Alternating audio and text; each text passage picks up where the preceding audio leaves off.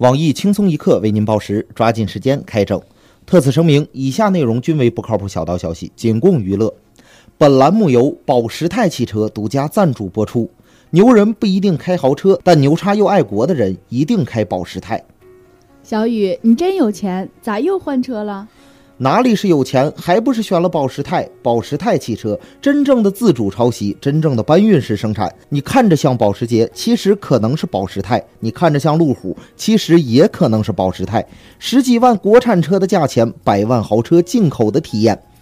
价格这么便宜，那车的质量怎么样呢？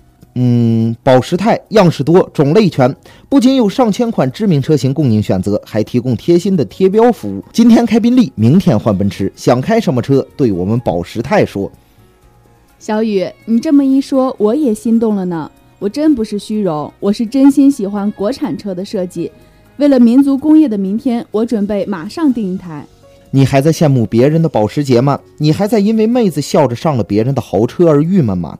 现在不要上百万，不要几十万，十来万，只要十来万，保时泰圆你保时捷的梦。各位益友，大家好，今天是十二月十三号，星期二，我是刚刚买了保时泰的刘露，刚买的车就出现问题，小雨，你快给我解释解释。大家好才是真的好，刘露啊，上次买车的事儿对不起你，我再给你指条发财的路。错过了买某米修某米这波发财的机会，就不要错过卖保时泰修保时泰这波机遇了。我是已经转战汽修行业的小雨，欢迎收听新闻整整整。今天要整的主要内容有：昨日恰逢双十二之际，A 股市迎来黑色星期一，截止收盘时止上证指数下跌百分之二点四七，创近半年来最大的单日跌幅。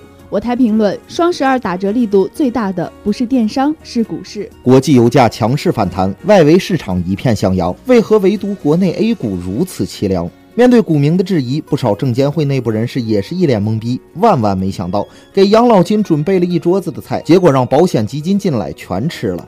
日前，中消协发布报告称，双十一期间，天猫、淘宝、京东等多家网购平台存在虚假宣传行为。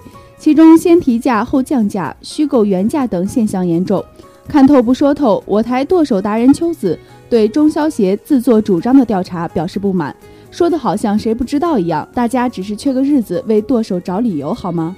日本关东地区高中校花大赛日前正式落下帷幕，我台资深鉴黄专家、有着上万部小电影鉴定经验的黄博士，在仔细观看完各位小姑娘的照片后，不免为岛国的未来担起了心。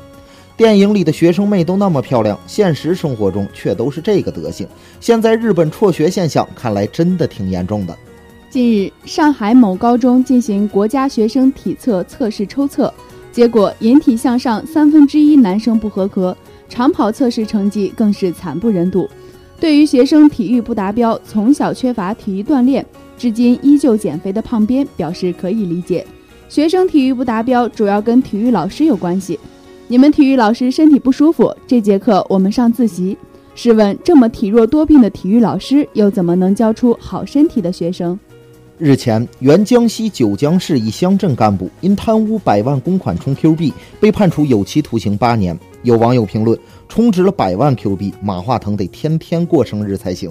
近日，一位母亲带十岁儿子进入女澡堂一事，引发网友激烈讨论。我台混过两天社会，话糙理不糙的东子，同样也表达了个人看法：不要再拿孩子还小当借口了，好不好？十岁这个年纪，天二他哥都准备要策划猥亵小姑娘了。有报道称，中南民族大学某教授日前研究出一种全新可食用物质，只要喝酒时将该物质放入酒内，胃部便会形成凝胶，将乙醇固定，从而做到真正的千杯不醉。对于这种全新产品，我台夜店小达人黄博士表示并不看好。一人我饮不醉，请问七八个姑娘陪谁睡？近日，负面消息缠身的乐视 CEO 贾跃亭终于又迎来了知己。有消息称，山西省某领导曾在某公开场合大赞贾跃亭为山西人的骄傲，并向其喊话：遇到一些困难也一定要挺住。我台腿上系着居委会红袖标的傅艳杰傅大妈对于领导的讲话。更是举双手表示赞同。贾总是山西的 PPT 尖端人才，必须全力支持。云南小伙李某与朋友吃饭时，因争着结账，结果引发冲突，最终一人进了医院，一人进了看守所。我台约人无数的包小姐，面对如此耿直的青年，也是打心底里佩服。为什么我没有这样的朋友？话说我肯定不会跟他客气，我甚至能吃到他想打我。对了，还有刚刚在医院缴费窗口打架的，也是你俩吧？日前，有网友 po 文称，某泰汽车不断外形。某泰汽车不但外形高端上档次，车身多处细节更是充满了人性化设计。不但车标一抠就掉，买车还附送全套保时捷车标，想客户之所想，急客户之所急，以客户为中心。某泰汽车的行为获得了不少网友的赞誉。由于饱受好评的人性化服务，一时间某泰汽车一车难求。有不知名媒体爆料称。有顾客甚至为了 4S 店内最后一款某泰汽车而大打出手，所幸店长及时出现，制止了双方的行为。不要打架，不要打架！某泰汽车好处都有啥？谁说对了就给他。下面请听详细新闻。近日，有记者爆料称，自己以了解亲戚结婚对象为由，通过一位服务商购买到了同事开房、列车、航班、银行记录等十一项记录，甚至在提供同事手机号后。还成功的将同事进行了定位。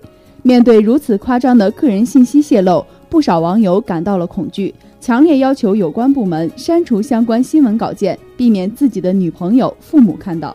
公民信息裸奔时代，不少网友开始为自己的隐私感到担忧。我台混过两天社会，总是不服不忿的小编东子，此刻也显得有些恐慌。好可怕！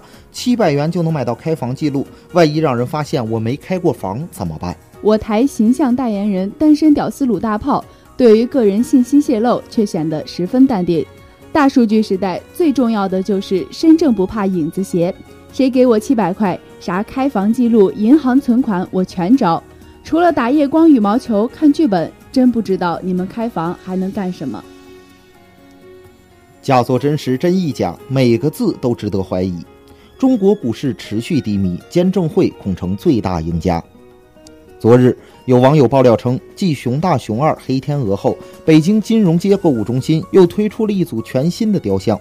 据悉，新雕像为一组匍匐在地祈求的赤裸婴儿。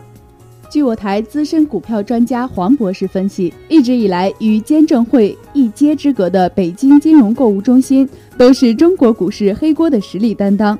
联系昨日的股灾，这次的婴儿造型极有可能就是印证了李大霄婴儿底的说法，而赤身裸体匍匐在地的形象，暗示了散户们炒股票已经输得精光，没脸见人，只能下跪求一条活路。今天的新闻整整整就先整到这里，轻松一刻主编曲一些，本期小编东子将在跟帖评论中跟大家继续深入浅出的交流。明天同一时间我们再整。小雨，我问你，手机电量剩百分之五和二零一六年的时间剩百分之五，两者有啥区别？那能有啥区别？都是让人不爽呗。并不是，手机电量剩百分之五十你会恐慌，而今年的时间剩百分之五十，你是先恐慌，然后默默的激励自己，明年会更好。